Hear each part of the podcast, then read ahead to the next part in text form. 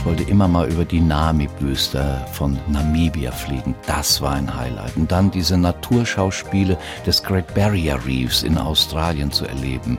Über die 7000er Tipfel der Anden in Südamerika das zu tun. Und dann natürlich diese herzlichen Erlebnisse. Einfach mitten im Amazonas auf einer Wiese landen, in ein Dorf gehen und da klettert ein 70-jähriger Opa auf eine Palme, klettert hoch, holt mir eine Paranuss runter, schlägt sie auf und das war sein Geschenk an mich, dass ich überhaupt mal als Westeuropäer bei denen war, bei ja. den Urvölkern. Ach, das war, es sind tausende Geschichten. Die blaue Couch, der preisgekrönte Radiotalk, einer unserer Bayern 1 Premium Podcasts. Hören Sie zum Beispiel auch mehr Tipps für Ihren Alltag mit unserem Nachhaltigkeitspodcast Besser Leben. Und jetzt mehr gute Gespräche. Die blaue Couch auf Bayern 1 mit Gabi Fischer. Ich grüße Sie und ich stelle Ihnen heute Abend einen Mann vor, der schon so ein bisschen verrückt ist, möchte ich mal sagen, und genau damit auch Unglaubliches auf die Beine gestellt hat. Er hat die Stiftung Fly and Help gegründet. Herzlich willkommen auf der blauen Couch, Rainer Mölsch. Hallo Gabi. Fly and Help. Damit hast du auf der ganzen Welt über 500 Schulen gegründet, in den entlegensten Ecken, die man sich so vorstellen kann.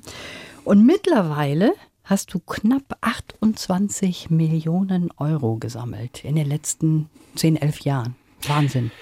Ja, da bin ich natürlich dankbar, Gabi, dass ich so viele Unterstützer habe. Und ich habe die Stiftung vor zwölf Jahren, 2009, gegründet. Allein vor dem Hintergrund, ich wollte die Welt erleben, was mein Vater so gerne machen wollte. Und er stirbt mit 58 und hat nie das gesehen, was er sehen wollte. Er wollte mal nach Sydney, er wollte mal nach New York, die Freiheitsstatue sehen und zu Fuß barfuß über die Golden Gate Bridge gehen. Er stirbt und hat's nicht gesehen. Mhm. Somit habe ich das dann getan, was er tun wollte, hatte meine Firma verkauft, mich ausbilden lassen zum Piloten und bin mit einem kleinen Privatflugzeug um die Welt geflogen. Um dem Ganzen dann eine Nachhaltigkeit zu geben, hatte ich von meinem Geld fünf Schulen gebaut während dieser Weltumrundung. Tja, und da ist dann was gigantisch Großes danach geschehen. Und du hast im letzten Jahr das Bundesverdienstkreuz bekommen. Das ist ja eine ganz besondere besondere Ehre. Hast du dir vorher gedacht, dass das so eine Erfolgsgeschichte wird? Nein, Gabi. Als ich von der Weltumrundung nach Hause kam, da dachte ich, Mensch, helf doch Kindern in der Welt, was ich ja gesehen habe, dieses ganze Leid während der 100.000 Kilometer und der 77 Länder. Mach dich doch auf, du wirst doch wohl so ein Netzwerk haben, dass du fünf Schulen pro Jahr bauen lassen kannst. Stell dir ein Team zusammen, was du selbst bezahlst. Also ich bezahle alles selbst, so dass jede Spende eins zu eins reinkommt. Nun, dann nimmst du dir 20 Jahre Zeit und dann sind es 100 Schulen. Das sollte mein Lebenswerk werden. Dass das so eine Dynamik ich so viele Menschen auf diese Reise, quasi die Hilfsreise mitnehmen konnte, da hätte ich bei weitem nicht dran gedacht. Ja, wie schafft man das, so eine Stiftung zu gründen, mit der man überall auf der Welt Schulen gründen kann und ja, mehr eigentlich letztlich dann auch da hat, als man irgendwann sich mal erträumt hat. Mhm. Der Rainer Meutsch, der kann uns da seine Geschichte erzählen. Rainer, fangen wir mal von vorne an. Du warst erfolgreicher Geschäftsführer von einem Reiseunternehmen. Und ja. dann hast du dir gedacht, nee, das ist es nicht gewesen. Ich möchte jetzt mal so eine richtige schöne Weltumrundung machen. Ja, das hört sich so schön salopp an, gell, wie du das sagst. Also ich bin im Busunternehmen meines Vaters groß geworden und wollte immer irgendwas mit Fliegen machen. Aber mein Vater war ein Busmensch. Das ist alles, was vier Räder hat, das wird gemacht und okay. ich gebe den Ton an. Und das hat mich unglücklich nach zehn Jahren gemacht. Und so habe ich dann ein eigenes Unternehmen aufgebaut, ein Touristikunternehmen und bis zur Marktführerschaft in Deutschland dann gebracht. Und als der Höhepunkt, der vermeintliche Zenit erreicht war, wo Millionen Gäste mit uns flogen, und dann habe ich gedacht, na ja, das kann ja nicht alles im Leben gewesen sein. Dann fiel mir der Satz meines Vaters ein, ich möchte, wenn ich Rentner bin, dann möchte ich reisen und die Welt erleben. Und wie eben schon erwähnt, er ist dann gestorben. Und mit 58 schon, mein Vater ist nie gereist. Und so habe ich dann losgelassen. Und das war schon schwer, wenn du so ein tolles Unternehmen, so mhm. wunderbare Mitarbeiter hast, losgelassen, mich ausbilden lassen in meiner Heimat in Rheinland-Pfalz zum Piloten Du dürftest Düsenjets auch fliegen? Darf ich kleine? auch, ja, ja, ja. Ich darf auch Düsenjets fliegen. Aber ich wollte mit so einem kleinen Sportflugzeug, wie man das so kennt, diese Cessnas, diese Pipers, mit denen dann die Welt umfliegen. Und eigentlich, Gabi, wollte ich nur mein schlechtes Gewissen beruhigen, dass ich Geld gab, so knapp über 200.000 Euro, um fünf Schulen aufbauen zu lassen, die ich während der Weltumrundung in Afrika, Asien und Südamerika eröffnen wollte, um keinen, ich gebe ja einen ökologischen Fußabdruck. Und dann wollte ich wenigstens Kindern was Gutes tun. Und während dieser Reise um die Welt, schon in Afrika bei der ersten Schuleröffnung, 1300 Kinder empfangen mich. Die, ich war noch nie in so einer Situation gewesen. Die hatten kaum was an, die Klamotten über Generationen weitergereicht und mit einer Freude und Glückseligkeit empfingen sie mich. Und das hat mich demütig gemacht. Und da war mir schon bewusst, wenn du nach Hause kommst, dann machst du was Großes. Dann hilfst du solchen Kindern, dass sie Bildung bekommen, ein selbstbestimmtes Leben leben können und nicht irgendwelchen Diktatoren in die Hände fallen, sondern glücklich sind, so wie ich es auch bin. Und dann merkte ich, dass diese Besuche bei den Ärmsten der Armen und den Kindern Schulen zu geben, mich selbst glücklich machen. Und das empfinde ich heute, Gabi, als Lohn. Das macht mich glücklich. Und deshalb ist diese Stiftung Fly and Help eine Stiftung, wo jeder mitmachen kann. Das Schöne ist, es gibt keine kleine und große Spende. Der, der gibt, ist glücklich. Der, der bekommt, wir in der Stiftung sind glücklich. Und den Kindern, denen wir Schulen bauen können, so eine Schule kostet 50.000 Euro in etwa, für ein paar hundert Kinder, sind auch glücklich. Das ist doch klasse. Jetzt kommen wir nochmal zu dieser Weltreise. Da ist ja auch einiges passiert. Du bist nicht alleine geflogen. Du hast jemanden gefunden, der mit dir alles mitgemacht hat. Ja, der Arnim. Ein toller Typ. Er hatte natürlich viel mehr Flugerfahrung und ich hatte ihn ausgesucht, weil ich hatte erfahren, der war mal abgestürzt mit einem kleinen Flugzeug mitten in Manila und ist gegen so eine Hauswand geklatscht, hat überlebt. Und da denke ich, Mensch, der weiß, wie man überlebt. Nimm den mal mit, gell? Das, der kann dich retten, wenn du in eine schwierige Situation kommst. Und das war wirklich gut, dass er dabei war, weil wir kamen in schwierige Situationen und Arnim war aufgrund seiner 35-jährigen Flugerfahrung wirklich ein toller Typ und ich habe zwar jede Sekunde selbst geflogen, diese Ja? 450 Stunden, aber er war da, er war dabei. Da hat eine Sicherheit dir auch gegeben. Jetzt sprechen wir nachher mal über die schwierigen Situationen, aber erst einmal über die schönen. Was war denn eigentlich das Allerschönste, was du da erlebt hast? Ach ja, Gabi, weißt du, ich hatte damals den englischen Patient gesehen, diesen Film, und ich wollte immer mal über die Namib-Wüste von Namibia fliegen. Das war ein Highlight. Und dann diese Naturschauspiele des Great Barrier Reefs in Australien zu erleben.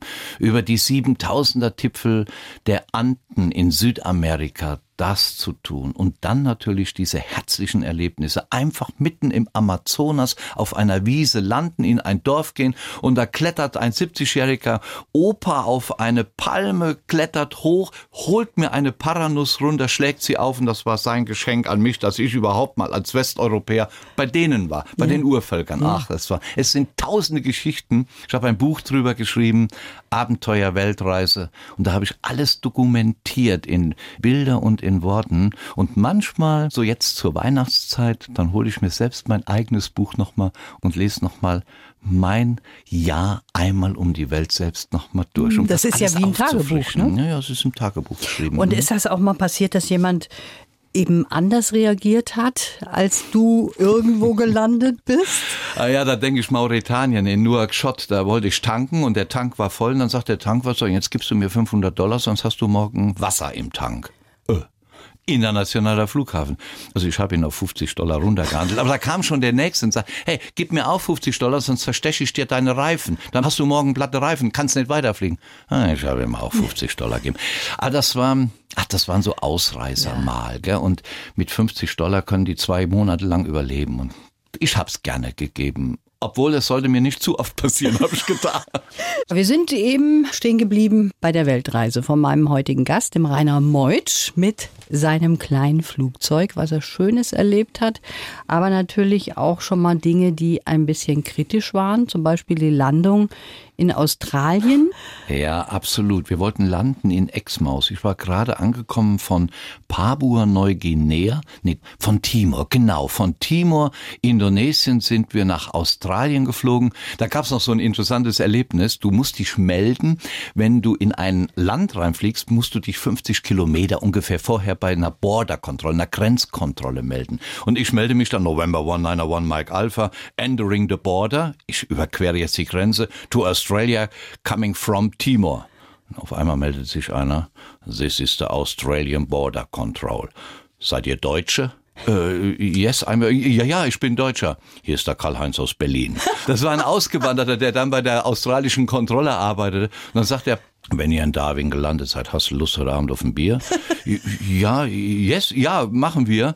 Kommt da und dahin. Da gibt er mir die Adresse, wie ich dann abends hinkam. Waren acht Piloten da. Singapore Airlines, Cathay Pacific, alles deutsche Piloten, die den Funk gehört hatten. haben mir einen wunderschönen Abend verbracht. Aber zwei Tage später soll es nach Exmouth gehen. Das ist die Westküste Australiens. Da wollte ich hin.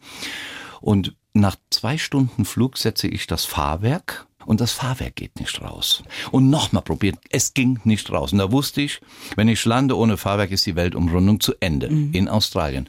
Hab das Notbuch geholt und der Arne, mein Copilot, hat dann geblättert, geblättert, geblättert, hat gesagt, ah, wir müssen Hydraulikflüssigkeit, wenn das nicht geht, muss das gemacht werden. Dann haben wir das getan. Ich habe den Fahrwerksschacht dann geöffnet. Wir haben gepumpt, gepumpt, gepumpt, Hydraulikflüssigkeit da rein. Und bei der Landung musste ich natürlich ganz sanft landen, weil ich Angst hatte, das klappt zurück, das Fahrwerk, dann wäre es auch Bruch. Es hat gehalten behalten. Ihr habt beide die Nerven behalten. Also auch dein Co-Pilot ja. war gut, dass der vielleicht schon so einiges erlebt hat. Ne? Absolut. Und gerade bei der Landung, das war so eine Holzbaracke. Und da ruft einer drin, mein Gott, so ein Mist. In Deutsch. Ich sage, ist hier ein Deutscher? Da kam der raus, Wolfgang Duchat aus dem Sauerland. Da ist der bei einer Ölplattform in Australien. Immer wieder habe ich Deutsche geholfen und der hat uns das repariert mit dem Fahrwerk. Das war oxidiert, die Leitung. Der hat's gemacht. Deutsche helfen Deutschen. Die triffst du überall, Gabi. Ist das lustig. Jetzt habe ich für dich einen kleinen Lebenslauf. Der wird immer von meinen Redakteurinnen geschrieben, kriegt jeder Gast und ich möchte ganz gerne, dass du den mal vorliest. ich selbst jetzt meinen eigenen ja. Lebenslauf, ja. Ja, ich heiße Rainer Meutsch und ich fliege im Dienste der Menschheit. Mit meiner Stiftung gründe ich Schulen in den entlegensten Ecken der Welt, denn Bildung ist die Basis für die Zukunft unserer Erde. Geprägt haben mich der frühe Tod meines Vaters, meine Weltreise mit einem Kleinflugzeug und die Treffen mit inspirierenden Menschen wie dem Dalai Lama. Ich reise 260 Tage im Jahr und nehme auch gern andere mit auf meine Tour nach Afrika, Asien und Lateinamerika. Ich wünsche mir, dass jedes Kind auf dem Globus Zugang zur Bildung erhält und dass ich gesund bleibe, um mich weiter dafür einzusetzen. Mein Motto ist Reisen und dabei Gutes tun. Und kannst du damit leben? Vielen Dank dafür, das ist eine große Wertschätzung. Schön.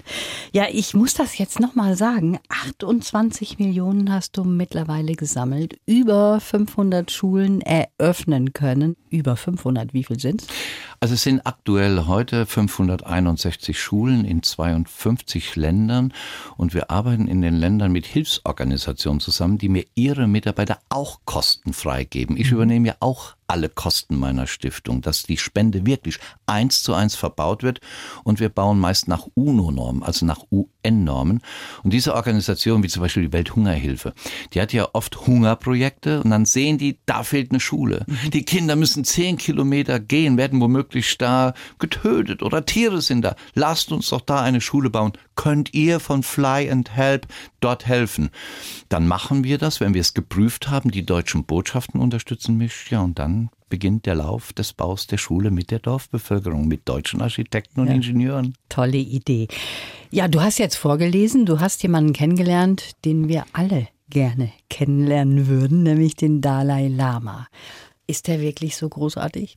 Der ist mehr wie großartig und es gibt kein Wort dafür. Ich habe ihn jetzt mehrmals getroffen ein Förderer unserer Stiftung hat in meinem Lebenslauf meinen Wunsch, Dalai Lama mal kennenzulernen, gelesen und er, mein mittlerweile guter Freund aus Wiesbaden, er hatte Kontakt zu Dalai Lama und hat ihm mehrere Dinge finanziert, wenn er aus Indien nach Amerika fliegt. Das übernehmen die dann, diese Organisation. Und dann haben sie ein Treffen organisiert in Frankfurt, in Hannover und nochmal in Frankfurt und irgendwann sagte Dalai Lama zu mir, Rainer, you are my friend, come visiting me come to India. Und dann bin ich dahin. Und dann habe ich dort gewohnt und er hat empfangen, er hat sich Zeit genommen und irgendwann abends legte er seinen Kopf an meinen Kopf und sagte, wenn du zuerst stirbst, will ich nicht, will ich nicht, sagt er, dann bin ich in dir. Wenn ich sterbe, dann bist du in mir. Wir sind Freunde fürs Leben. Was für ein toller Deshalb Satz. gibt es kein, kein Superlativ über großartig, was ihn beschreiben würde. Der Mensch hat eine Inspiration, eine Ruhe in sich, eine Ausstrahlung. Er hat mein Buch dann durchgeblättert. Es ist ja in Deutsch geschrieben, das Abenteuerwelt. Und dann blätterte er und blätterte er. Er sah die Bilder an. Da war ich schon mal. Ach, schau dir dieses Kind an. Und die Ruhe, die er da an den Tag legt, von ihm habe ich viel gelernt. Ja, auch die Ausgeglichenheit. Ja. Und aber auch, was man mir erzählt hat, ich habe ihn ja leider noch nicht getroffen, er hat auch viel Humor, ne? Ja, ja, der hat einen unglaublichen Humor und da könnte ich Geschichten erzählen, die sind manchmal noch nicht mal alles radiotauglich, aber er ist so, Oh ja, so lustig. hören, ja, das ist natürlich. klar, dass das eine Moderatorin dann direkt fragt, aber es ist so ein toller, geerdeter Mann, wo man sich wunderbar mit unterhalten kann und ich, ich möchte keinen Moment, keine Minute missen, die ich mit ihm verweilen durfte. Ich bin sehr dankbar dafür. Also ich habe hier auch bei dem Durchschauen von all dem, was du so erlebt hast, gesehen, dass du auch mal in dein Diktiergerät auf einem Flug deine Abschiedsworte gesprochen hast. Also sowas ist auch mal passiert? Ja, Gabi, wir kamen auf der äh, dritten Route von Australien über Papua-Neuguinea, sind wir über die Molukken, die Philippinen, wo wir eine Schule für missbrauchte Mädchen, die nicht in die Schule gehen durften und waren allesamt missbraucht worden, den haben wir eine Schule gebaut mit Toilettenanlagen und Küchenanlagen. Das waren wirklich schöne Momente mit diesen Jugendlichen da zu verbringen. Und eine zum Beispiel hatte als Wunsch Ärztin zu werden. Sie ist jetzt aus unserer Schule raus und studiert Medizin. Dann sind wir weitergeflogen nach Japan über Taiwan, blieben einige Tage dort und dann wollten wir von Ashiyakawa ganz im Norden Japans nach Kamtschatka, Russland fliegen, nach Petropavlovsk. Und das war ein Vier-Stunden-Flug. So viereinhalb Stunden hatten wir ausgerechnet. Und wir hatten uns vertan, weil wir die Seemeilen mit Landmeilen verwechselt hatten. Und wir hatten Gegenwind und hätten nicht viereinhalb Stunden, sondern fünfeinhalb Stunden fliegen müssen. Dann hätten wir gar nicht fliegen dürfen. Das hatten wir verwechselt. Und dann sagte der Arnim nach fast fünf Stunden, Rainer, wir schaffen es nicht. Wir schaffen es nicht. Wir haben uns vertan mit der Windberechnung. Der Sprit wird nicht reichen. Und unter uns tobte das schlechte Wetter. Mit das schlechteste Wetter gibt's dort in dieser Region bei den Aleuten. Und ähm, dann haben wir die Maschine hochgezogen auf neun Kilometer, dann habe ich einen Motor ausgestellt, dann sind wir gesegelt, nochmal hochgezogen, nochmal gesegelt und dann haben wir es dann doch erreicht. Und wir hatten noch für ein paar Minuten Sprit an Bord. Wir haben so ein Glück gehabt. Aber auf dem Weg dorthin, wo ich nicht wusste, dass wir es schaffen, habe ich Abschiedsworte an meine Familie und an meine Mutter auf mein Diktiergerät gerichtet. Und als ich dann die Landebahn sah, wo wir es doch geschafft haben, dann habe ich das kleine Fensterchen aufgemacht in der Piper Cheyenne und habe mein Diktiergerät rausgeworfen. Ich wollte gar nicht mehr wissen, was ich da drauf geredet habe. Er kommt aus dem Westerwald und das ist auch der Grund, weshalb er so ein wunderbares rollendes R hat. Er ist erfolgreicher Geschäftsmann und Stiftungsgründer auch. Und er ist auch Radiomoderator.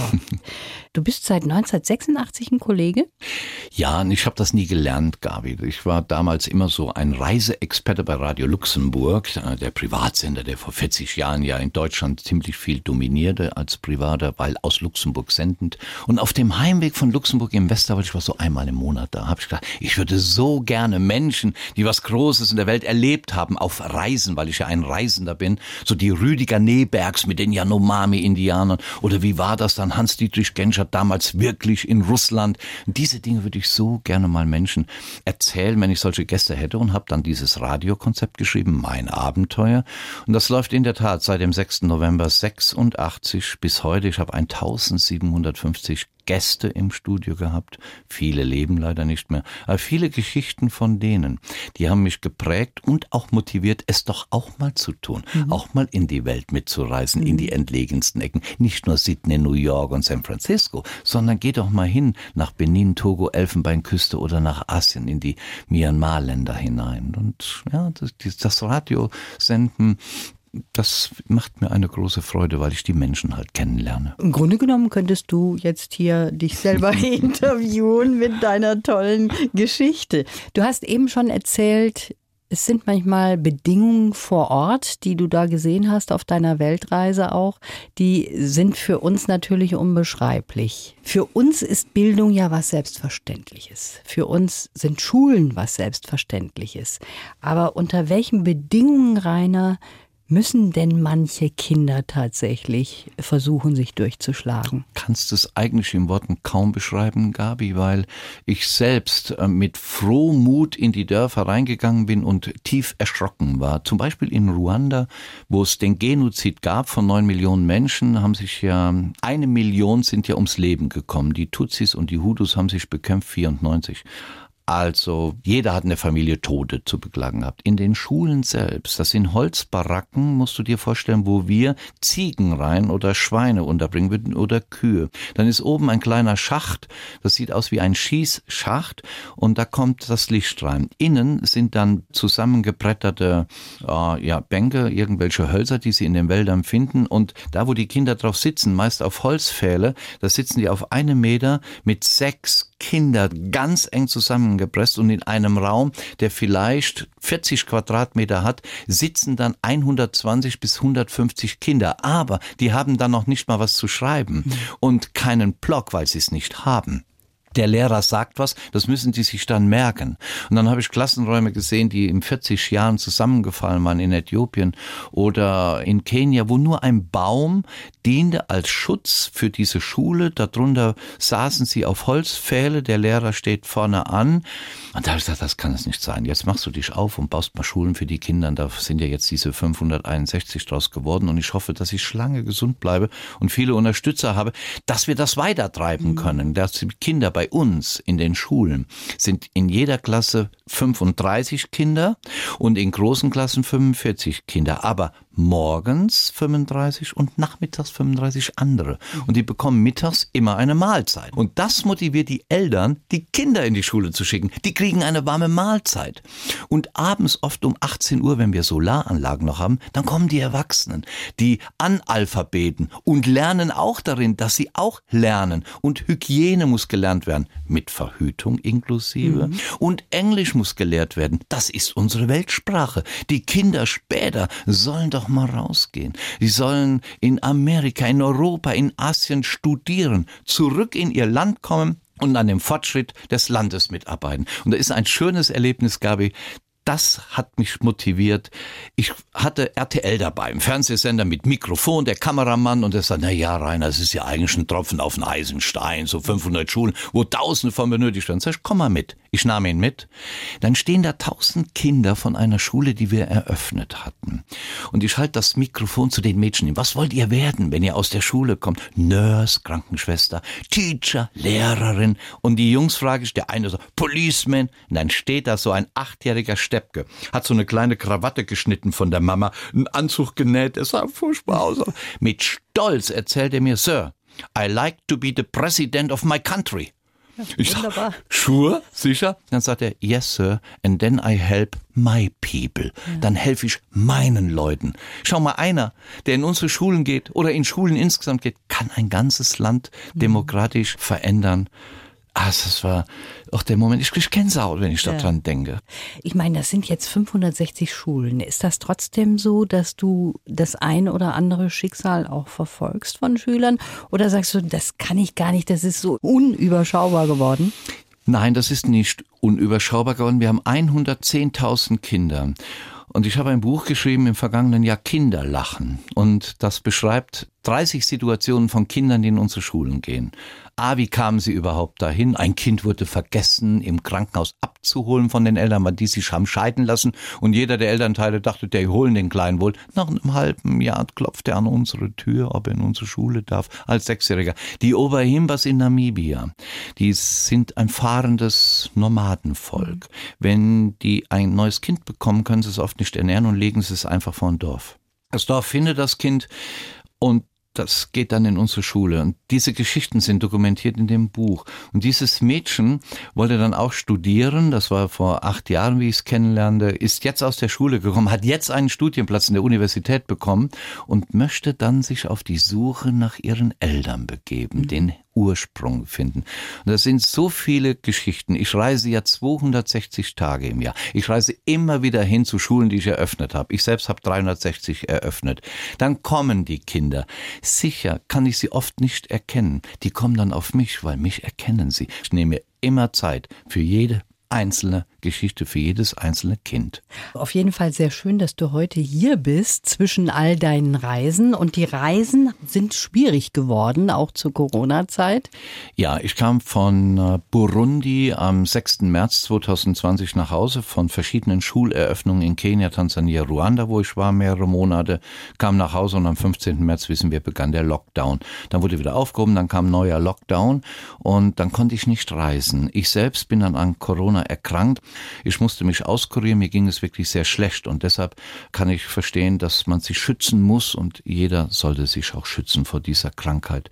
Ich bin dann wieder, ich glaube jedenfalls zu 100 Prozent genesen, aber ich bin sehr vorsichtig bei den Reisen. Wenn ich fliege, dann fliege ich mit der entsprechenden FFP-Maske und passe auf. Ich wasche mir oft die Hände, dass ich keinen anstecke und mir selbst es dann auch gut geht. Aber das Leben geht ja weiter und wir kommen nackt auf die Welt und wir gehen nackt und dazwischen das ist Leben und das musst du ausfüllen mit Erfüllung. Und ich reise halt gern. Ich bin ein Reisender und möchte durch mein Reisen anderen Menschen zu einem besseren Leben verhelfen. März, April bin ich in Afrika. Ich werde fast 50 Schulen eröffnen dort und möchte auch sehen, was mit dem Geld anderer Leute, was sie mir anvertraut haben, gemacht wurde. Mhm. Eins zu eins.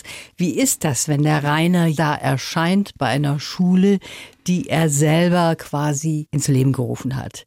Da sind die Kinder wahrscheinlich aus dem Häuschen, da wirst du empfangen wie ein ganz großartiger Mann. Ja, ich mache mich aber dann ganz klein. Ich bin ja 1,90 Meter. aber weißt du, Gabi, das war so, wie du mich eben empfangen hast zur Sendung heute. Ich bin die Gabi. Da war ja direkt schon Empathie da. Und wenn Empathie vorhanden ist, dann kannst du Großes bewegen. Mhm. Und das ist bei den Kindern dann auch so. Sie sind erst sehr leise. Man kommt an, sie stehen Spalier und dann gehe ich zu den Kindern hin und schaue ihnen in die Augen. Und somit merken die, es ist doch irgendwie einer von uns, er ist ein Mensch. Und dann verlieren wir den Gedanken an Hautfarbe, wir verlieren den Gedanken an die Religionen, weil jeder in die Schule gehen darf, in unsere Schulen, egal welcher Religion, ob Hinduismus, Buddhismus, ob Islam, ob Christentum, egal welcher Hautfarbe, und so sehe ich mich auch, ob schwarz, weiß, rot, gelb, jeder muss reinkommen dürfen, sonst bauen wir nicht. Es sind immer Staatsschulen, wo der Staat die Lehrer finanziert mhm. und die Kommune die Unterhaltung. Und das müssen die uns sagen, wie sie es machen wollen. Und das schaue ich mir an. Kaffeeanbau, Teeanbau, Reisanbau, dann können die Geld machen und die Unterhaltung. Es ist deren Schule. Wir übergeben denen die und wir kontrollieren. Ich habe mehrere Helfer und Helfershelfer, die in die Länder fahren und die Schulen kontrollieren. Und ich selbst auch. Alle zwei Jahre muss sie besucht werden. Da gibt's einen schönen Spruch von Albert Schweitzer. Der sagte mal, im Leben kommt es nicht nur auf die Helfer drauf an, sondern auch auf die Helfer der Helfer. Und so sehe ich das Flyend Help wie ein Bild. Und jeder tut mit so einem kleinen Mosaiksteinchen. Und ihr vom BR1 auch. Ihr sendet es, Menschen werden aufmerksam auf diese Not. Es ist ein Mosaikstein, die zu einem vollkommenen Bild es dann werden lässt. Und dafür bin ich dankbar. Und deshalb bin ich auch demütig.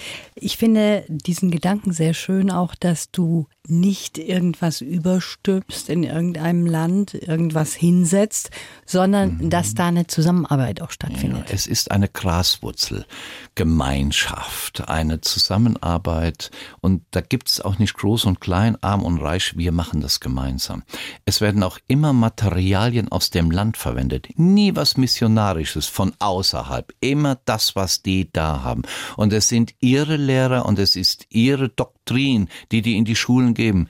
Wir sagen nur, Englisch muss gelehrt werden und Hygiene, weil Hygiene gerade auch bei Corona oder Verhütung wichtig ist. Mhm. Wenn ein Staat das nicht möchte und es nicht tut, dann bauen wir nicht. Also das muss dann schon sein. Ist auch schon passiert? Ähm, das ist und einmal sollte es passiert sein, dann bin ich zu der Regierung hingeflogen. Ich war dann auch im Sudan und habe vor Parlamentariern geredet. Danach ging es. Die Sprache, die Native-Sprache ist wichtig. Ich bin Westerwälder, wie du eben sagst, und rolle das R. Und jeder hat seine Eigenart. Aber die Sprache Englisch, die hat mich um die Welt gebracht. Und wenn Kinder studieren wollen, ja, es ist so, es ist unsere Weltsprache. Das haben wir uns mal vor Jahrhunderten auferlegt. Und deshalb, das muss dann schon sein. Wir geben ja auch Geld. Eine Schule kostet 50.000 Euro. Gibt mir einer 50.000 und lass sagt, bau mir eine Schule in Entwicklungsland, dann steht auch sein Name an der Schule. Ah. Powered by, finanziert von. Aber wenn viele Kleinspenden zusammenkommen, ergibt auch eine Schule. Ja, ich bin froh, dass ich so viele Unterstützer habe. Ja, und ich habe großen Respekt vor deiner Arbeit. Ich wünsche dir alles Gute, toi, toi, toi, und dass das so wunderbar auch weitergeht mit Fly and Help. Danke dir, liebe Gabi, und danke jetzt unseren Hörern. Frohe Weihnachten und bleiben Sie den Kindern der Welt gewogen. Die Bayern 1 Premium Podcasts. Zu jeder Zeit, an jedem Ort. In der ARD Audiothek und auf bayern1.de. Bayern 1 gehört ins Leben.